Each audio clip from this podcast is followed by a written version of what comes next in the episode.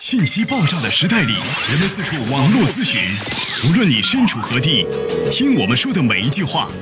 都是一顿资讯大餐。着力给你公信力，服务并呵护你爱车的每一个部件。刘刚，刘刚，刘刚说车，愿做一把尺度，精确的为您测量出一辆车的真正价值。刘刚说车，愿做您爱车的私人顾问。听众朋友，大家好，我是刘刚。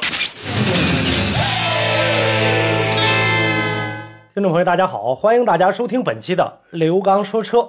大家好，我是刘刚。节目进行过程当中，咱们可以通过呢多种的互动方式，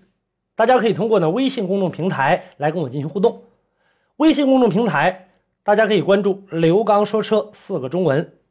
大家呢可以重新搜索，在微信右上方加号里面添加朋友一栏中点击公众号，输入“刘刚说车”。打开之后呢，会有两个号码，一个是“刘刚说车俱乐部”，那是我们的老的平台啊，还有一个就是“刘刚说车”。那么“刘刚说车”的微信公众平台里面的功能会更加的完善，呃，在回复信息的过程当中将会更加的及时，包括音频、视频的直播，大家也能看得到。所以呢，大家重新的点击关注。另外呢，大家也可以在每天晚间的直播环节当中，大家通过热线号码来进行互动。两个热线号码：幺五五六八八幺二幺七七和幺三三零四三八幺零九零。那么在今天的节目当中，我们呢来延续上一期的节目话题，跟大家呢继续来讲一讲关于汽车怠速过程当中出现了熄火或者抖动的这样的一个现象。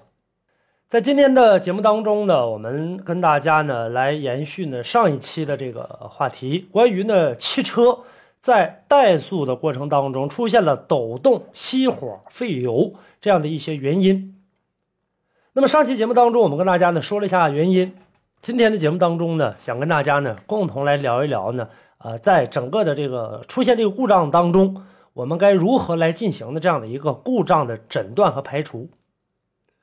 发动机呢，在怠速的过程当中有出现呢抖动、熄火的这样的一些现象，实际上呢，在我们平时生活当中很多。啊，我们昨天也跟大家说了，像这个开关的这个信号啊、怠速阀啊、呃空气流量计呀、喷油嘴啊、温度这个冷却液的温度啊、燃油泵啊，还有什么废气再循环阀啊、空调开关啊、空挡的这种开关电路啊、点火故障等等等等，在昨天的节目当中跟大家已经说了。那么今天的节目当中呢，咱们跟大家呢就共同来说一说，就是说。熄火的这个故障，咱们呢要进行一个检查，出现了问题之后的话，要进行维修。啊，怎么来进行一个维修呢？呃，通过哪几方面呢？首先，车辆呢出现了这样的一个故障的话，我们最应该做的第一步，就是要确认这台车是不是呢这个没有燃油了。因为呢，前一段呢，我曾经遇到过一位这个呃女性的这个驾驶员朋友，这也是个新手。然后呢，他打电话来的过程当中说呢，这个车辆打不着火。后来呢，说上面亮起了一个这个呃红灯，啊，这个仪表台上，呃，经过呢这个他的描述呢是确实缺油的这个状态，这个呢其实算不上什么故障，所以说呢，咱们在整个使用的过程当中呢，说要有足够的燃油，车辆才能够正常的这样的一个使用。但是呢，这里面呢也给我们大家提了一个醒，就这种情况下，我们习惯于呢这个开车啊，等这个汽油灯报警的时候，然后呢咱们再去加油。我想告诉大家，这是一个。呃，不好的这样的一个习惯，因为长时间啊，我们汽油呢在使用的过程当中，汽油泵在往上抽油的过程当中啊，泵取这个油箱当中的油的时候，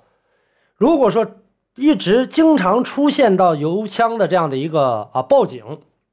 那这个时候汽油泵的工作压力就会加大，因为下面的这个油啊不是特别的多，然后呢，这个过程当中它就会导致一个什么情况呢？你就会呢让你呃发现这个。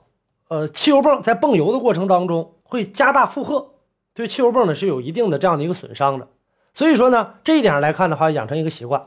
啊，才避免这车出现故障。还有呢，就是说呢，咱们要看这些故障的代码，进入电脑之后呢，查这故障代码哪儿报警了，报警的故障代码有很多车友呢拿着这个代码就来找来说这个代码怎么怎么出现这个二三四五出现这样的一个数字代码，这代表啥？就没办法给大家呢一个很好的一个解答。为啥说呢？因为不同的电脑、不同的这个代码，啊，这个一定要进行这一个啊区分。不同的这个传感器的数据啊产生的这个数据流异常，然后呢，它会有一些呢这个数据呢会直接关闭发动机，起到一些自我的保护；有的呢是这个出现一些呢这个不关闭发动机，但是就出现了抖动的现象。通俗的语言，如果您在养车、用车、选车、修车等方面遇到了哪些困惑，欢迎大家跟我进行沟通交流。独特的视角，互动的方式：微信号码“汽车刘刚”的全部拼音。讲车修车十二年，国家二手车高级资格评估师，专业汽车节目主持人刘刚带您走进汽车的世界，通过您的描述，现场为您诊断您爱车的故障所在。刘刚说车，开启您全新的汽车生活。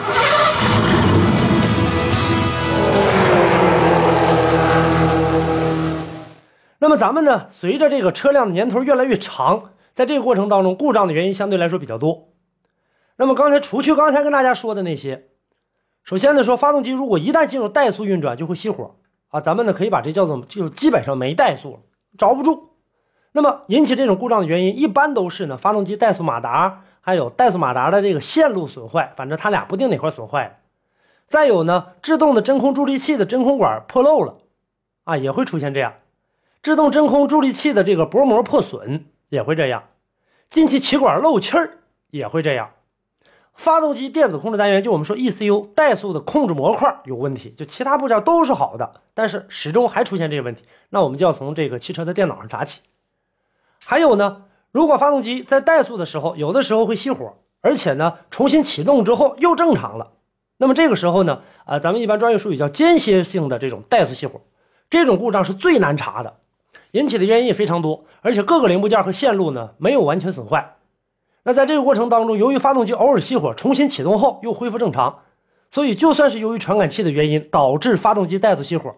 发动机电子控制单元会认为这种现象不是故障，啊，它会自动的解除，而不会呢被发动机电子控制单元呢说给记录下来，说哪块当时这个不准了。所以说有很多车友经常说我的车到四 S 店修的过程当中一修就没毛病，不修的话自己开回来就出问题，然后呢进电脑查了数值呢也都是对的。所以在这个过程当中最难查的，因为它没有一个呃整个的这样没有一个故障代码，没有体现在这个电脑上。插上之后的话，所有数据流都正常。那么早上起来第二天打火还是灭火，灭火之后的话，呃缓一会儿再打火，它就着了。所以说这没有办法呢，跟大家呢去更好的一个查询。但是呢，我们可以呢呃通过呢这个几点，大家记住这几点啊，我们可以呢帮助到大家啊这个去查询这个问题的所在。首先，发动机怠速马达是不是有卡滞的现象？